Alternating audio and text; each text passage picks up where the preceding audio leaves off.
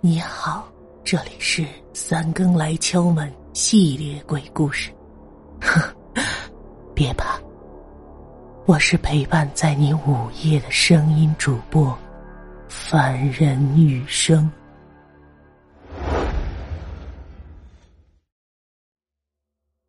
晚上，谢凯回到寝室的时候，看见许云飞正在玩一部手机。这部手机看上去非常差劲儿，上面的油漆几乎全部脱落了，显然是丑陋无比。看那个款式啊，应该也是几年前生产。又和袁丽偷偷去约会了，你这样做可有点缺德啊！你对得起方小柔吗？看到谢凯进来，许云飞没好气的说着。方小柔是谢凯的女朋友，但最近谢凯对她失去了热情，转而和校花袁丽打得火热，经常悄悄的在晚上约会。对于许云飞的指责，谢凯假装没听到，他指着许云飞手里的手机，故意转移了话题：“哎，你从哪弄了这个破玩意儿啊？”“哎，就是寝室里发现的呗，应该是李哲的东西。”许云飞。继续研究着手机，估计是李哲家人来收拾他东西的时候没有注意到他。我是在他床下找到的。听到李哲的名字，谢凯不由得沉默了。几天前，李哲的女朋友正躺在床上玩手机，突然奇怪惨死，据说死相非常恐怖，脸色铁青，脖子上还有几处清晰的手指印，而致命的原因。却是他的胸口被什么东西硬生生给划开了，里面的心脏不知去向。然而，还没有等大家从震惊中缓过神来，第二天，李哲居然又离奇的自杀了。他用一把刀在自己身上捅了十几下，并且还割开了手腕上的血管。当时鲜血弄得满屋子都是，直到现在还隐约的能够闻到一丝血腥味儿。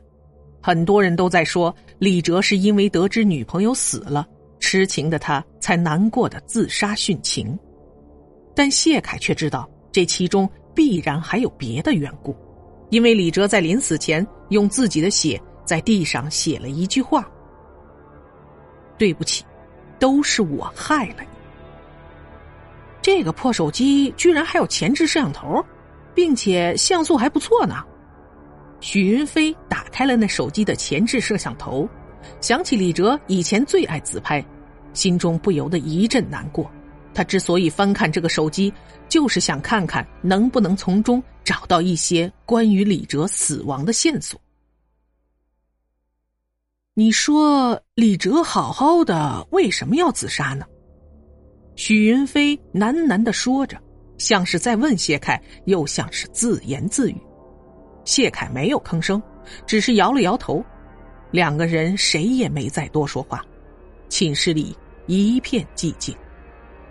过了一会儿，谢凯刚准备开口打破沉默，却被眼前诡异的一幕吓得目瞪口呆。只见从那个手机的前置摄像头中钻出一颗女人头，她的头发上沾满了鲜血，像是在血中浸泡过一样。血滴顺着他的发梢往下滴落，有一些甚至滴到了手机屏幕上。那颗脑袋晃动了一下头发，使得谢凯看见了他的脸。